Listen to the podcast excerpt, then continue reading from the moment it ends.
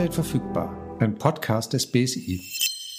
Hallo und herzlich willkommen zu einer neuen Ausgabe von Update verfügbar, dem Podcast für Sicherheit im digitalen Alltag.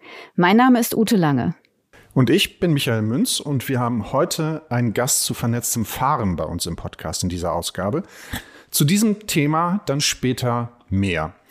Erstmal zurück zu einem Thema der letzten Wochen, das uns auch in diesem Podcast regelmäßig beschäftigt hat, nämlich Log4j. Und da gucken wir jetzt erstmal, was sich seitdem getan hat. Ja, es ist ähm, eigentlich nicht mehr so viel passiert, was nicht heißt, dass es totale Entwarnung gibt. Wir hatten ja letztes Mal mit äh, Christoph Lobmeier vom BSI gesprochen, was sich dahinter verbirgt. Und er hatte uns schon erzählt, dass das BSI die entsprechende Gefahrenstufe für diese Sicherheitslücke in einem Programm von Rot auf Gelb heruntergestuft wurde, was aber nicht heißt, dass sich jetzt alle zurücklehnen sollten. Wir hatten das schon in der letzten Folge besprochen. Wer noch nicht die aktuellste Version installiert hat, sollte dringend, dringend Updates machen. Also auch hier das Motto unseres Podcasts nochmal sehr unterstrichen. Wenn ein Update verfügbar, dann bitte sofort installieren. Aber Michael, von Update zu Backup. Du hast ja letztes Mal von deinen IT-Neujahrsvorsätzen gesprochen und wolltest jetzt ganz eifrig und fleißig Backups von allen deinen Daten machen. Wie ist es dir damit ergangen? Ich würde sagen, wie mit vielen Neujahrsvorsätzen. Also ich habe jetzt erstmal alle meine alten externen Festplatten rausgekramt und war ganz stolz, wie viele Daten ich über die Jahre schon gesichert hatte. Das war super. Dann habe ich aber festgestellt, dass ich auf diese Festplatten von meinem neuen Rechner, der jetzt ein Mac ist, gar keine neuen Sachen aufspielen konnte. Also das heißt, was auf dem Mac ist, konnte ich auf die nicht sichern. Dann musste ich erstmal googeln, um festzustellen, dass es damit zu tun hat, dass mein alter Rechner ein Windows-Rechner war und der Rechte drauf gespielt hat, die ich mit dem Mac nicht habe. Und naja, lange Rede, kurzer Sinn. Ich bin in dieses, also in diesen Kaninchenbau, in dieses Rabbit Hole verschwunden für mehrere Stunden und habe gegoogelt und nach Häkchen gesucht und alles Mögliche. Und am Ende habe ich wahrscheinlich gedacht, oh, ich muss jetzt die neue Folge von Boba Fett gucken, habe alle Festplatten wieder in die Schublade getan und dann war es das erstmal. Aber zumindest bin ich mir dessen bewusst, dass ich da noch eine Baustelle habe und das ist ja schon mal ein Anfang. Und das Jahr hat ja auch noch zwölf, zehn, zehn Monate. Ja, zehn nur noch. Aber vielleicht gibt dir folgende Geschichte einer Freundin von uns äh, eine Motivation, das doch nochmal aufzunehmen. Bei der hat sich nämlich ihr Smartphone zerlegt, also eher ein Hardware-Problem. Und äh, sie hatte zwischenzeitlich immer mal gedacht, ach, vielleicht sollte ich mal Backups machen, hat sie dann aber nicht. Vielleicht, weil sie auch eine Folge von irgendeiner Lieblingsserie gucken musste oder anderweitige mhm. Interessen verfolgt hat. Jedenfalls war das Telefon dann tatsächlich hinüber.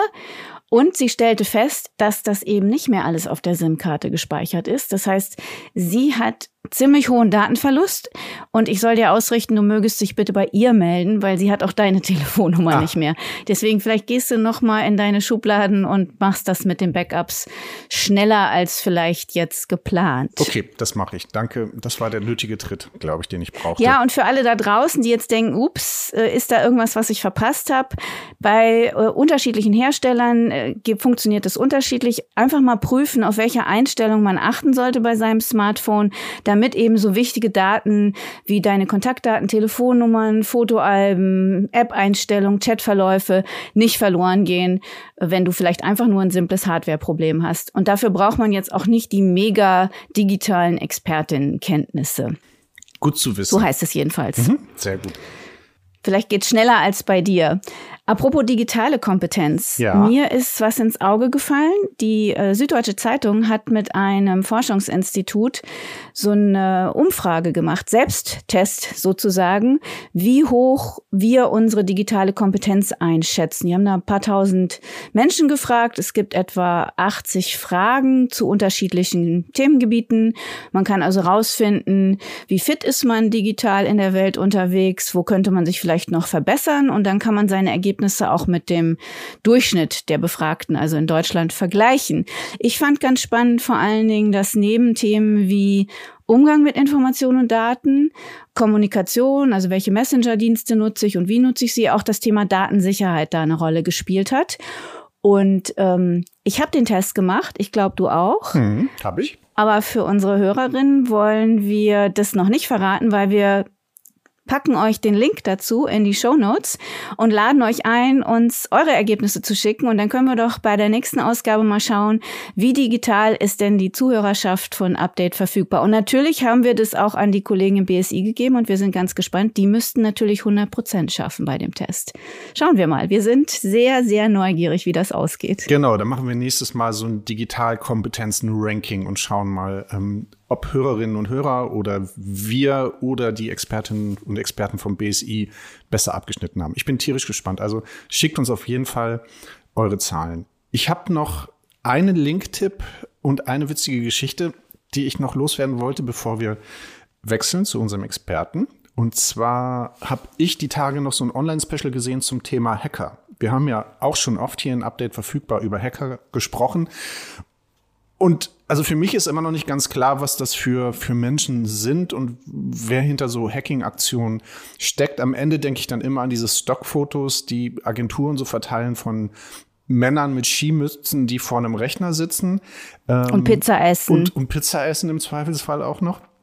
Aber ähm, der Bayerische Rundfunk beziehungsweise so ein Reporterteam vom Bayerischen Rundfunk hat sich mal auf die Suche gemacht nach einem Hacker-Team und hat eine total spannende Dokumentation ins Netz gestellt, die wirklich wie sich, sich wie so ein Krimi liest. Es geht um eine Hackergruppe, die heißt Snake, angeblich eine der besten oder erfolgreichsten oder perfidesten Hackergruppen, die sich auch in Regierungsnetzwerke einhacken, unter anderem auch offenbar ins Auswärtige Amt.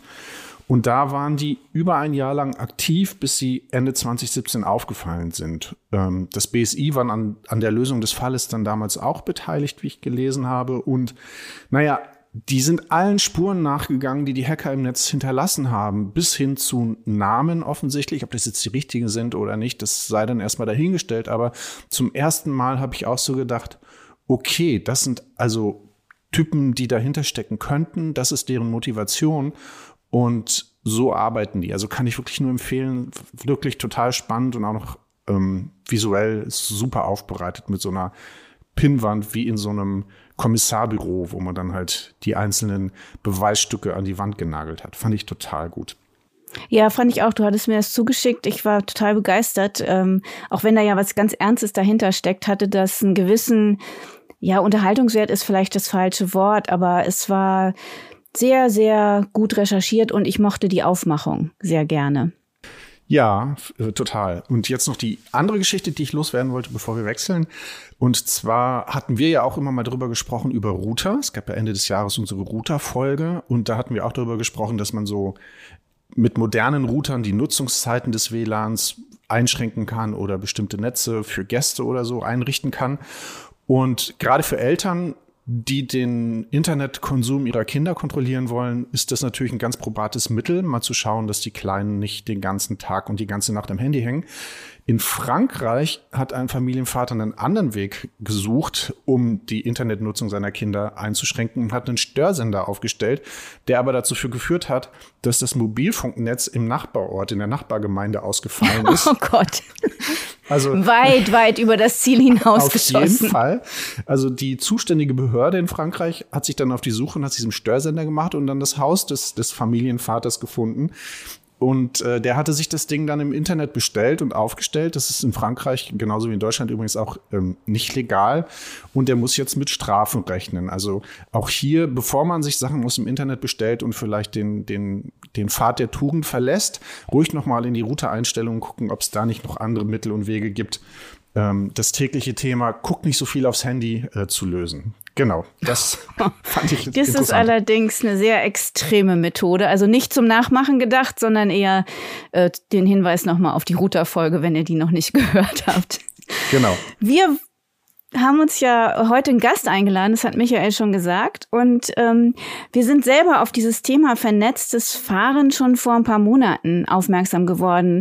Ähm, bei der letzten Automesse in München, da hat das BSI relativ viel informiert und ähm, auch einen Simulator abgebildet. Das war natürlich dann sofort für uns äh, der Moment, wo wir gesagt haben, darüber wollen wir mal sprechen, weil wir natürlich auch wissen wollen, was man bei vernetztem Fahren und Datensicherheit im Auto mit einem Simulator überhaupt anfangen will. Ich hatte die bisher immer nur in der Fahrschule oder in anderen Situationen erlebt.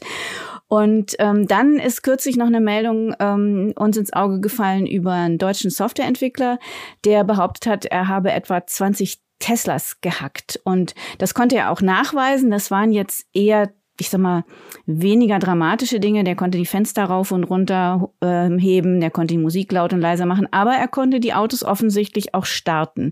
Und das hat mich und auch dich, Michael, mhm. Ein bisschen ähm, beunruhigt, weil wir gedacht haben, oh Gott, fährt man jetzt im Auto und jemand anders kann das anfangen zu steuern. Und deswegen haben wir uns einen Experten aus dem BSI eingeladen. Genau, also meine größte Sorge war tatsächlich, dass wenn ich mal im Auto fahre, auf, auf einmal jemand Helene Fischer anstellt oder sowas in der Art. Das, das will man ja auf keinen Fall, also ich zumindest nicht. Und ich hoffe, dass Christian Wieschebrink vom BSI vielleicht sagen kann, wie ich das künftig verhindern kann. Christian, schön, dass du da bist. Herzlich willkommen. Ja, hallo, freut mich auch, bei euch zu sein. Stell dich doch bitte einmal kurz vor, was machst du beim BSI und wie war dein Weg dorthin? Äh, ja, mein Name hast du ja schon verraten. Ich arbeite seit 2004 beim BSI. Da bin ich gleich nach meinem Mathestudium ähm, gelandet und äh, also das sind mittlerweile jetzt schon 17 Jahre dann oder 18, die ich da im BSI arbeite und ja seit ungefähr fünf, sechs Jahren beschäftige ich mich jetzt mit dem Thema IT-Sicherheit in intelligenten Transportsystemen und im Auto. Und wir haben auch für dich ähm, eine Entweder-Oder-Frage mitgebracht, die du vorher nicht kanntest.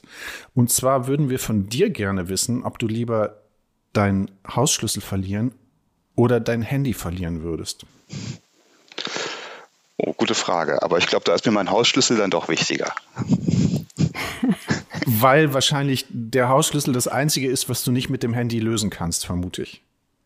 Ähm, ja, ich achte auch so ein bisschen darauf, vielleicht nicht ganz so viele Daten auf meinem Handy zu speichern, äh, wobei das natürlich irgendwie immer wichtig ist. Ich achte, wenn ich morgens aus dem Haus gehe, auch immer darauf, dass das Handy auf jeden Fall mit dabei ist, ja. Hm. Aber eine warme Wohnung ist mir dann im Winter doch wichtiger, als irgendwie nicht mehr WhatsApp nutzen zu können.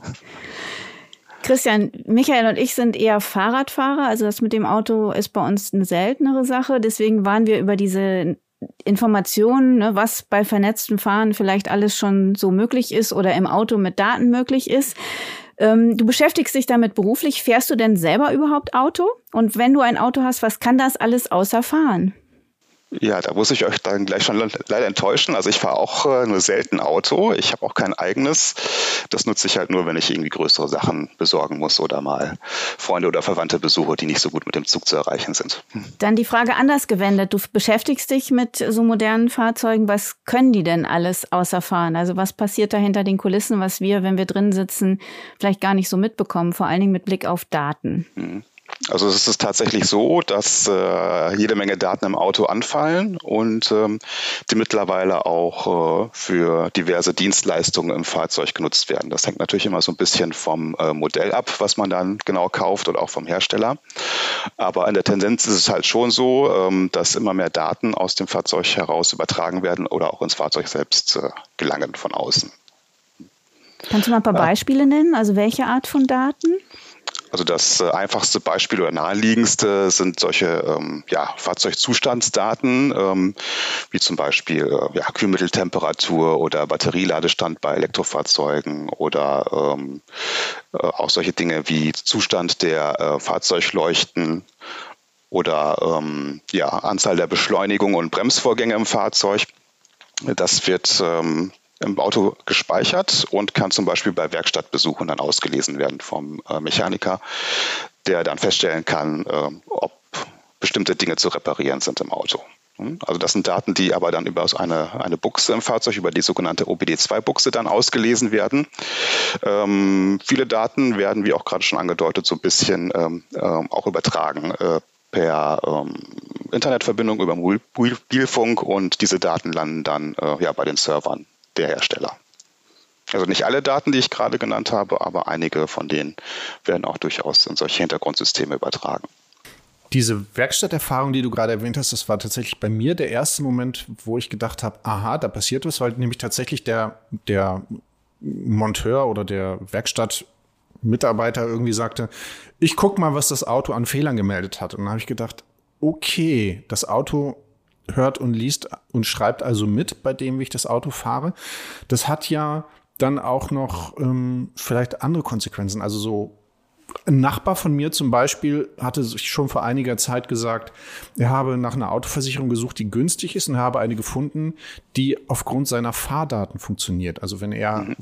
brav und vorbildlich und gesetzeskonform fährt, wirkt sich das auf seinen, seine Rate aus, die eine Versicherung zahlt. Und ich habe jetzt erst kürzlich gelesen, dass Tesla auch ins Autoversicherungsgeschäft, äh, auch in Deutschland einsteigen will.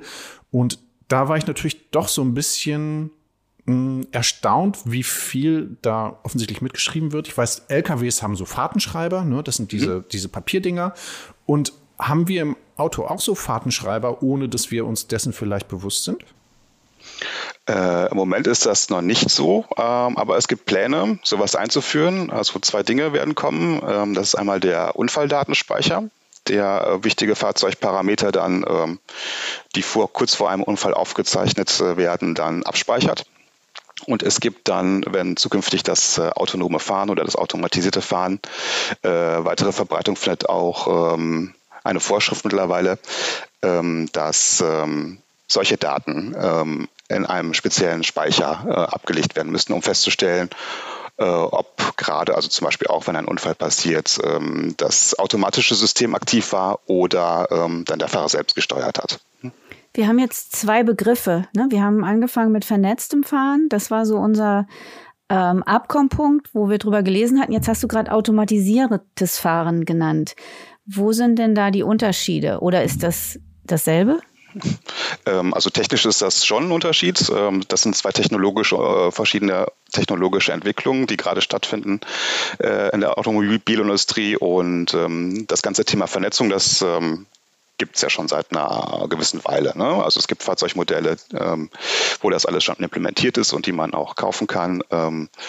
und äh, das Thema Automatisierung, das kommt jetzt so gerade auf die Straße sozusagen.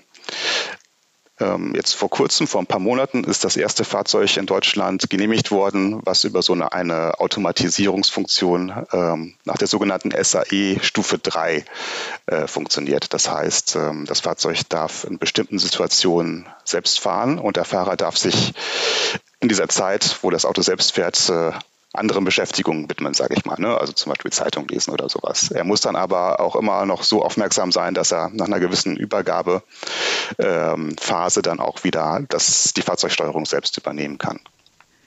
Du hast gerade genehmigt gesagt. Wer genehmigt denn solche Sachen? In Deutschland macht das das Kraftfahrtbundesamt, das KBA in Flensburg. Ähm, das muss solche neuen Fahrzeugtypen genehmigen. Und seid ihr als BSI dann auch bei so IT-Sicherheitsfragen mit beteiligt oder gebt ihr Ratschläge und Empfehlungen dazu? Ja, genau, richtig. Ähm, also das Thema IT-Sicherheit im Fahrzeug, das ist jetzt auch sozusagen als neue Typgenehmigungsanforderung dazugekommen. Es gibt dazu ein internationales Abkommen, wo diese Typgenehmigungsregeln ähm, vereinbart werden. Und ähm, da gibt es seit vorletztem Jahr eben diese neuen Vorschriften. Ähm, Genau, die, für die Umsetzung ist das KBA dann eben zuständig für die Prüfung äh, und äh, wir haben jetzt äh, eine Vereinbarung mit dem KBA, dass wir bei diesen ähm, Genehmigungsvorgängen unterstützen. Ne? Also ähm, wir schauen uns das auch an ähm, und geben Hilfestellung ähm, bei, den, bei den Verfahren, ähm, welche Prüfungen sollten da durchgeführt werden, welche Anforderungen werden da an die Prüfer gestellt äh, und solche Dinge. Und wenn ich dich richtig verstanden habe, ist es ja offensichtlich so, dass es jetzt auch in Autos so eine Art Blackbox gibt, die alles mitschreibt, wie man es auch so bei, bei, bei Flugzeugunglücken immer wieder hört. Ne? Also da wird halt gesucht und wenn das da ist, dann weiß man, was in den letzten Minuten vor, einer, vor einem Unglück passiert ist. Das heißt also, dass Autos jetzt mittlerweile mit so einem riesigen Datensatz durch die Gegend fahren und immer weiter mitschreiben. Wie ist denn geregelt, wer auf solche Daten überhaupt Zugriff hat? Ähm, also bei dem konkreten Punkt äh, mit dem Unfalldatenspeicher, den gibt es übrigens momentan noch nicht. Der wird erst kommen. Das ist aber mhm. ähm, für so eine EU-Vorschrift geregelt.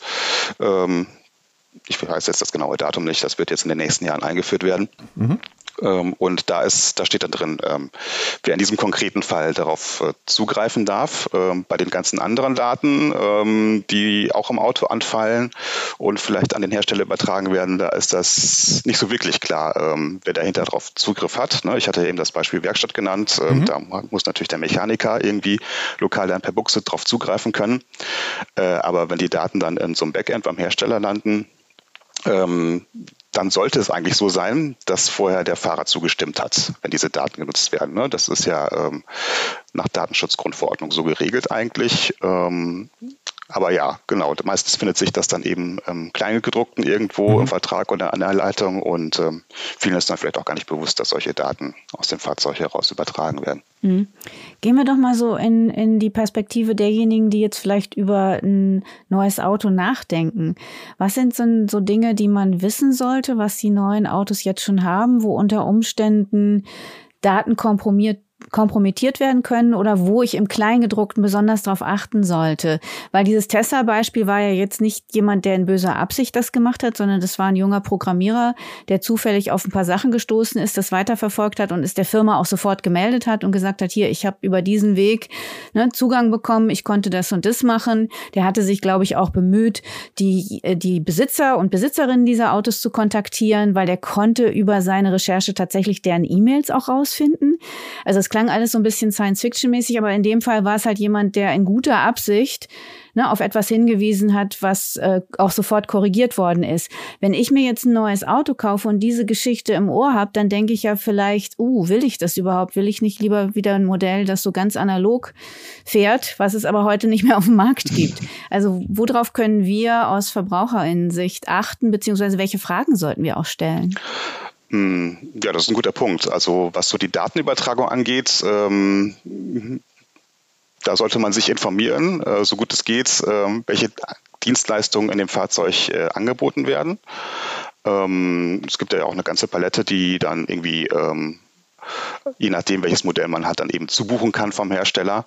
Äh, da sollte man genau gucken, ähm, welche Daten da tatsächlich benötigt werden für solche Dienstleistungen. Ne? Also es gibt sowas wie, äh, ja, natürlich solche Dinge wie ähm, Updates von Navigationssystemen oder irgendwie sowas. Ne? Und manchmal werden dann eben ähm, solche Fahrdaten auch verwendet, um Staus zu erkennen, ne? die dann wieder wo dann eben diese, diese Stauinformationen zurückübertragen werden dann an die anderen Nutzer. Da sollte man vielleicht schauen, ähm, ob solche Daten übertragen werden und ob man das möchte. Ne? Also das ist so ähnlich wie jetzt beim Smartphone oder beim Handy. Da sollte man auch bei jeder App dann eben schauen, äh, ob man der App dann Berechtigung gibt, auf bestimmte Daten zuzugreifen und ähm, die dann nutzen zu lassen. Um auf den aktuellen Fall da in der Presse zurückzukommen, da war es wohl auch so, dass einige der, der Fahrzeugbesitzer, Besitzerinnen eben bestimmte Updates oder bestimmte Sicherheitseinstellungen nicht von sich aus korrigiert hatten. Also deswegen denke ich, ist dein Hinweis ganz wichtig, dass man genau wie beim Smartphone sich ein bisschen schlau macht. Mhm. Ähm, da haben wir auch schon öfter drüber gesprochen. Man kann ja relativ viel selber einstellen an manchen Stellen ne? oder zustimmen oder nicht. Wobei das bei diesem Fall jetzt so war, dass das gar nicht Schuld des Herstellers selbst war, dass diese Lücke, sag ich mal, aufgetreten ist, ähm, sondern das war eine externe Software, die halt die entsprechenden Nutzer ähm, genutzt haben. Ähm, über diese Software konnte man halt bestimmte Daten aus dem Fahrzeug auslesen oder auch dann äh, eben umgekehrt auch bestimmte Funktionen auslösen. Und äh, um sich an dem Auto anzumelden, muss man eben ähm, sich authentisieren. Also man muss ein Geheimnis äh, dem Auto mitteilen, das dann eben diesen Zugriff gestattet. Ne? Und die Nutzer haben wohl dann eben dieses Geheimnis offen gespeichert äh, auf ihren Servern irgendwo im Internet. Ähm, und ähm, den, der Hacker, den du da eben erwähnt hast, hat herausgefunden, dass man eben auf diese äh, Tokens zugreifen kann. Haben Sie dann vielleicht noch das 1, 2, 3, 4, 5, 6, 7 Passwort genutzt? Und über das haben wir ja schon länger gesprochen. Ja, so äh, ganz im Detail habe ich es mir jetzt selbst nicht angeguckt. Ein Kollege von mir hat sich das angeschaut, aber er hat es mir so berichtet. Hm. Jetzt haben wir schon ein paar Mal das Thema Handy ähm, erwähnt, auch in diesem Zusammenhang. Ne? Also ich fahre ja nicht oft Auto, aber immer wenn ich dann in so ein Auto einsteige, denke ich, ja, jetzt mache ich es mir erstmal komfortabel. Ähm, die Musik, die ich auf dem Handy habe, schicke ich an das Auto. Meine Routenplanung mache ich über das Telefon und schaue mir die dann, dann an. In anderen Folgen hatten wir immer mal wieder so Hinweise, wenn man sich mit anderen Geräten, mit anderen Netzwerken verbindet und so, dass man dann immer aufpassen soll, ähm, welche Daten übertragen werden oder nicht, dass man sich irgendwas einschleppt, wenn, wenn, wenn man sich in fremde Netze einloggt oder sich mit anderen Geräten verbindet.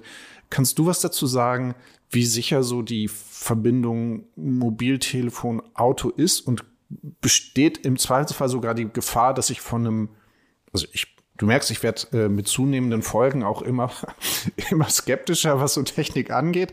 Ähm, besteht vielleicht die Gefahr, dass ich mir aus dem Auto irgendwas mit nach Hause nehme in mein Heimnetz, wo sich dann mein Telefon ja wieder einloggt? Also jetzt auf ganz abstrakter, theoretischer Ebene gesprochen, ähm, ja, das kann passieren. Das äh, kann bei jeder Form von äh, Datenverbindung passieren, dass ähm, Schadsoftware über diesen Weg irgendwie auf das andere Gerät gelangt. Also im Idealfall sollte es sowas aber nicht passieren. Ne? Es gibt ja unterschiedliche Möglichkeiten, ähm, wie man ein Handy beispielsweise an das Fahrzeug ankoppeln kann. Ne? Man kann die Bluetooth-Verbindung nutzen oder man kann solche Sachen wie äh, Android Auto oder Apple CarPlay benutzen. Äh, und bei diesen letzten Beispielen, bei ähm, CarPlay oder Android Auto, ist es so, dass ähm, da nur das Display des, ähm, des Handys auf dem ähm, Display des Fahrzeugs im Infotainment-System angezeigt wird. Ne? Also das ist halt sozusagen ein zusätzliches ähm, Anzeigegerät, was dann genutzt wird und man kann das eben nutzen, um bestimmte Apps auf dem Handy zu starten. Da sollte im Idealfall eigentlich keine weitere, kein weiterer Datenaustausch äh, mit dem Fahrzeug stattfinden. Okay, das beruhigt mich jetzt erstmal. Was nicht heißt, dass man sich das äh, bei der Entwicklung äh, nicht genau anschauen sollte. Ne? Also so auf beiden Seiten, sowohl beim Hersteller als auch beim äh, Anbieter des Betriebssystems auf dem Handy. Ähm, da müssen die Entwickler natürlich darauf achten, dass da keine ja, Sicherheitslücken auftreten oder dass, wenn sowas bekannt wird, dann auch äh, eben entsprechend gepatcht wird in der neuen Version. Wir haben ja nicht nur den Namen-Update verfügbar, wir sprechen auch häufig darüber, dass man da ein Auge drauf haben sollte und sie halt auch installiert, wenn sie angeboten werden. Wenn ich mir vorstelle, dass ich jetzt, wenn ich so ein modernes Auto habe, dauernd darauf achten muss, dass ich alle neuen Updates ziehe, dann ähm, finde ich, wird das ganz schön viel mit den Updates. Also ist das dann meine Verantwortung bei so einem modernen Auto oder wird das noch anders geregelt oder ist das schon anders geregelt? Und worauf sollte ich achten, wenn ich jetzt so ein ganz modernes Fahrzeug ins Auge fasse? Ähm, also im Regelfall, so wie ich das sehe, machen die Hersteller oder wollen die Hersteller das künftig so machen, dass ähm, solche Updates dann ähm, automatisch ähm, runtergeladen werden, wobei man als Fahrzeughalter oder Nutzer ähm, auch immer vorher zustimmen muss, bevor so ein äh, Update dann ins Fahrzeug eingespielt wird. Ja, also das, äh, so ein Update bedeutet ja quasi die Änderung, die Veränderung des, des Geräts ähm, oder des, des Fahrzeugs, was man benutzt. Und ähm, da ist halt so immer der, der Nutzervorbehalt, ähm, dass der eben auch zustimmen muss, dass so eine Veränderung stattfindet. Ne? Ähm, aber im Idealfall sollte es eben so sein, dass der Hersteller dann sozusagen auf einen zukommt mit dem Update, was notwendig ist und dass man sich das eben nicht selbst irgendwo raussuchen muss dann später. Und solche Updates können auch eben dann tatsächlich nur eingespielt werden, wenn das Fahrzeug eben steht äh, und da keine Gefahr dann eben auch für andere Verkehrsteilnehmer ähm, ähm, entsteht, ne? wenn so ein Update vielleicht schief geht oder sowas. Klar, Passiert natürlich nie. Es ist immer fehlerfrei und funktioniert im ersten Angang.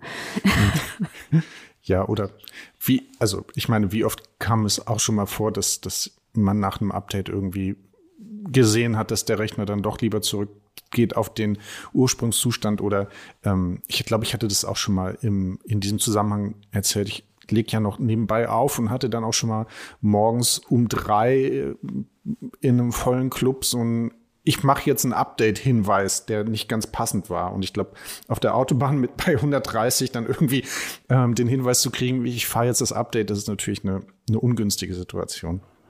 Ist ja beruhigend zu wissen, dass das zumindest Teil der Diskussion ist, weil ich glaube, ich habe es eingangs schon gesagt, also da ich nicht so viel in Autos sitze und wenn dann meistens in eher älteren Modellen, ähm, kam mir das alles noch so ein bisschen zukunfts... Äh, visionär vor, aber vieles von dem ist ja heute schon möglich und vieles hat ja auch Vorteile. Also ich weiß, äh, dass bei mir im Bekanntenkreis Menschen davon schwärmen, dass ihr Auto halt bei bei ähm, längeren Fahrten ihnen Signale gibt, wenn der Abstand zur, zu vorderen Fahrzeug zu eng wird, ihnen das Signal gibt, wenn mhm. einer im toten Winkel an ihnen vorbeifährt, dass sie nicht in dem Moment dann rüberziehen und überholen wollen. Also es hat ja auch viele Elemente, die einem das Fahren, was ja manchmal auch ein bisschen hektisch oder stressig sein kann, durchaus erleichtert. Also ich sehe die Vorteile auch, aber ich hatte eben auch nach dieser Hacker-Geschichte mit dem Auto, dass ich gedacht habe, wenn der jetzt nicht nur meine Musik ändert, vielleicht auf eine Interpretin, die ich nicht mag, äh, oder mir das Fenster runter macht im Winter, wenn es eisekalt ist, ja, oder im Sommer wieder hoch, wenn ich eigentlich frische Luft will. Das äh, fand ich schon fast zu viel, ja, an mhm. ich sag mal, Gefährdung. Aber das war ja in dem Fall auch tatsächlich ein Test, um darauf hinzuweisen, dass da noch viel Arbeit vor uns liegt, offensichtlich. Wo geht denn die Reise hin, Christian? Also was, was äh, prognostiziert ihr oder woran arbeitet ihr vielleicht schon oder sprecht drüber, ähm, auf was wir uns einstellen können oder sollen? Mm, ja, also so dieses ganze Thema IT-Security im Auto, das ist unheimlich komplex. Ne? Es äh, gibt halt diese, dieses vielleicht äh, halbe Dutzend an möglichen Verbindungen in die Außenwelt. Ähm, das Thema Fahrzeug-zu-Fahrzeug-Kommunikation, das haben wir jetzt gar nicht angesprochen. Das ist auch noch so eine zusätzliche äh, Datenverbindung nach außen, die wir uns ja auch schon seit längerem angucken. Und ähm, wir werden uns als BSI so ein bisschen überlegen müssen, wie wir halt diese Sicherheit des Fahrzeugs dann prüfen wollen. Ähm, wie können wir feststellen, dass ähm, also alles das, was gemacht werden sollte, auch tatsächlich umgesetzt wird im Fahrzeug? Das ist noch so ein bisschen die Baustelle bei uns. Da werden wir uns irgendwie überlegen müssen, ähm, ja, äh, mit welchen Prüfwerkzeugen oder Prüfmethoden wir dann eben so als Behörde zusammen mit dem KBA dann ähm, rangehen wollen. Ne? Ich hätte noch eine abschließende Frage, weil der Simulator, von dem wir Bilder gesehen haben, den ihr bei der Automesse dabei hattet im letzten Jahr, da würden wir gerne noch wissen, was habt ihr denn da simuliert? Also ja bestimmt nicht, äh, wie, wie biege ich korrekt rechts ab. Das war ja nicht euer Thema.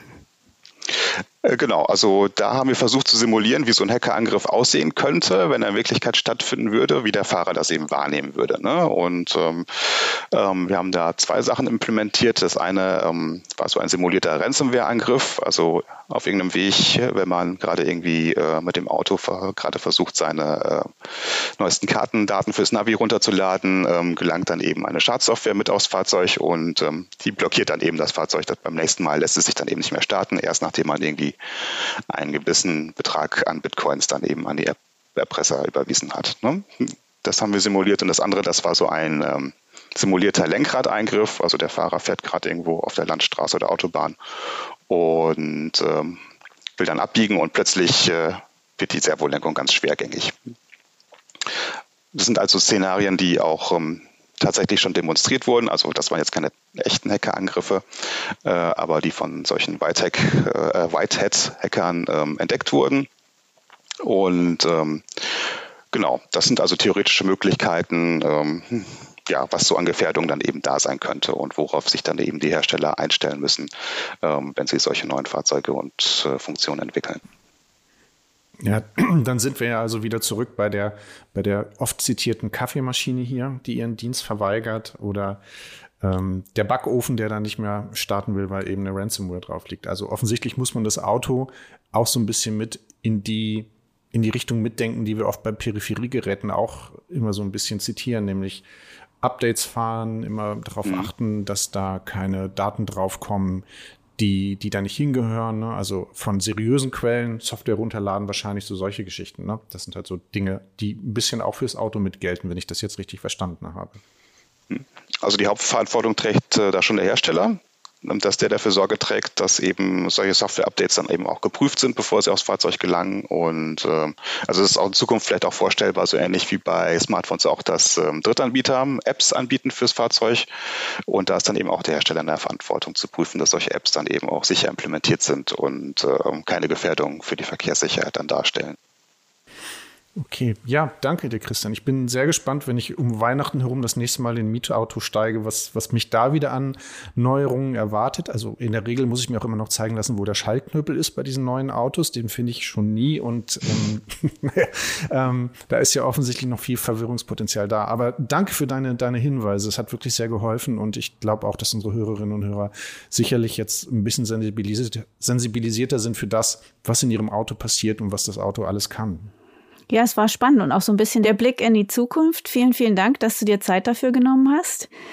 Und ähm, die zusätzlichen Infos findet ihr dann in den Show Notes. Das BSI hat auch noch ein bisschen Informationen zu dem Thema vernetztes Fahren auf seiner Webseite.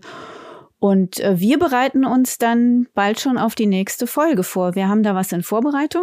Da recherchieren wir noch ein bisschen und freuen uns schon darauf. Bis wir soweit sind, liked und folgt Update verfügbar auf euren Podcast-Plattformen. So verpasst ihr keine Folge. Vielleicht mögt ihr auch in die ein oder andere ältere Folge nochmal reinhören. Und dann übernehme ich das jetzt mit der E-Mail-Adresse Ute, wenn das bis hierhin schon so gut geklappt hat. Also wie immer gilt nämlich, ihr könnt uns gern kontaktieren über die BSI-Kanäle auf Facebook, Instagram, Twitter oder YouTube oder schickt uns eine E-Mail an bsi.bsi.bund.de. Wunderbar. Und es gibt noch einen äh, Geschwister-Podcast, den das äh, BSI zusammen mit der Allianz für Cybersicherheit macht. Der heißt Cyber Snacks. Falls ihr da noch nicht reingehört habt, da sind auch immer ganz spannende Themen. Ähm, geht mal auf eure Plattform und hört rein. Und wir freuen uns, von euch zu hören, vor allen Dingen zu hören, wie ihr da in diesem digitalen Test abgeschnitten habt. Wir werden dann mal schauen, ähm, wo wir uns befinden im Vergleich zu euch und freuen uns, wenn ihr das nächste Mal wieder reinhört. Bis dahin alles Gute und auf bald. Tschüss. Vielen Dank, Christian, auch an dich. Und ja, tschüss, bis nächstes Mal. Vielen Dank und tschüss.